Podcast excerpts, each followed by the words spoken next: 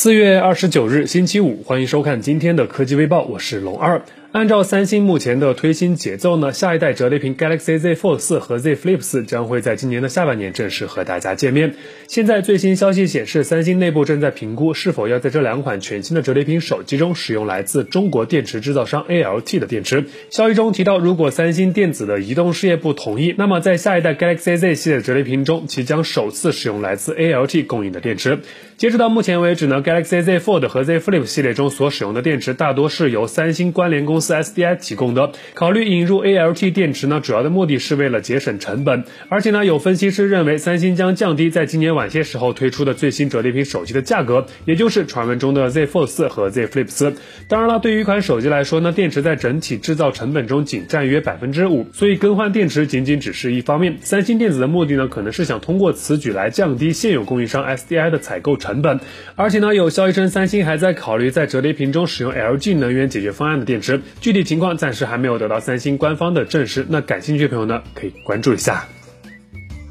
按照计划，苹果将会在今年的九月份推出旗下新一代的 iPhone 产品，也就是大家关注的 iPhone 十四系列。该系列呢将包含有四款机型，取消原本的 mini，仅提供六点一和六点七英寸两个版本：iPhone 十四、iPhone 十四 Max、iPhone 十四 Pro 和 iPhone 十四 Pro Max。现在呢，有外媒放出消息称，基于 iPhone 十四系列的 3D 打印模型已经提前曝光，而且呢，相对来说有着较为精准的尺寸。从视频中来看呢，爆料者尝试将 iPhone 十三 Pro Max 的保护壳套在 3D 打印出来的 iPhone 十四 Max 上，然后发现整机的外围尺寸基本相同，除了相机部分有所区别外呢，套上之后并无违和感。只不过呢，iPhone 十四 Max 仅采用的是一组后置的双摄相机模组的尺寸上呢，相比现款 iPhone 十三 Pro Max 是要略小一圈的。而 3D 打印出来的 iPhone 十四 Pro Max 在尝试套入 iPhone 十三 Pro Max 保护套的时候呢，发现机身尺寸方面也没有明显的变化，相机模组外围的大小呢也基本相同，这与之前相机尺寸变大的传闻呢似乎有点出入。至于正面的设计呢，该模型中并未详细的展示，但网上呢曝光了一组据称是 iPhone 十四系的前面板谍照。按照整体来看呢，iPhone 十四系的两款还是刘海屏，iPhone 十四 Pro 的两款呢则是会升级到一块感叹号造型的打孔屏，还有四个多月的时间，期待一下。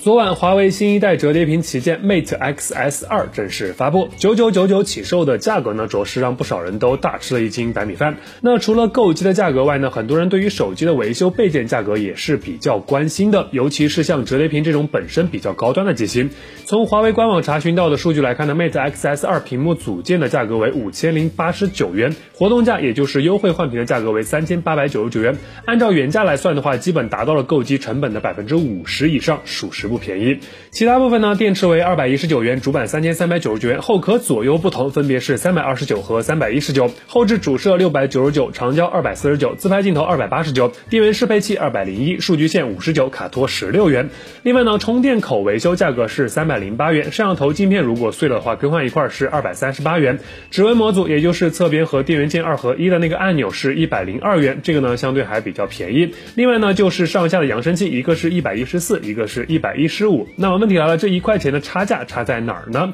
另外呢，视频前方的你有计划入手华为 Mate X S 二折叠屏手机吗？欢迎把你的观点打在公屏上。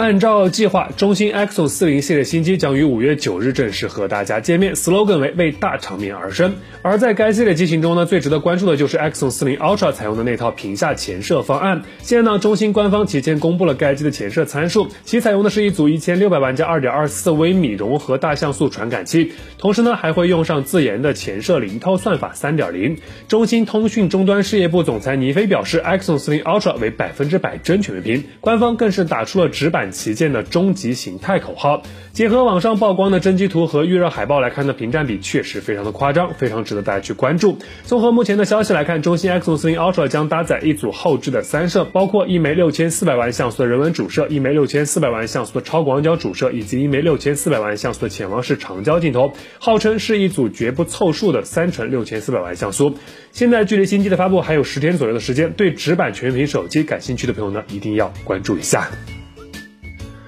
苹果的 Mac Studio 已经陆续交付。作为苹果打造的又一款类工作站级别的 Mac 电脑，该机上市后的关注度还是非常高的。当然了，也有不少用户下单入手了这款产品。现在呢，有不少已经入手并使用了一段时间的用户反馈，在设备运行的过程中，Mac Studio 可能会发出一种令人烦躁的高频风扇噪音。更奇怪的是呢，出现这种问题的机型基本都集中在 M1 Max 的版本中，而搭载 M1 Ultra 的高配版则没有出现类似的问题。受影响的用户表示呢，这种高频噪音让人难以。忽视，而且呢，远远超过正常运转风扇的噪音。外媒指出，M1 Max 和 M1 Ultra 配备了不同的散热器，因而呢，可以理解为何另外一款配置的机型中没有出现类似的问题。由于 M1 Ultra 的机型呢散热用料更加的豪华，所以日常工作时呢，风扇启用的频率也会相对更低一些。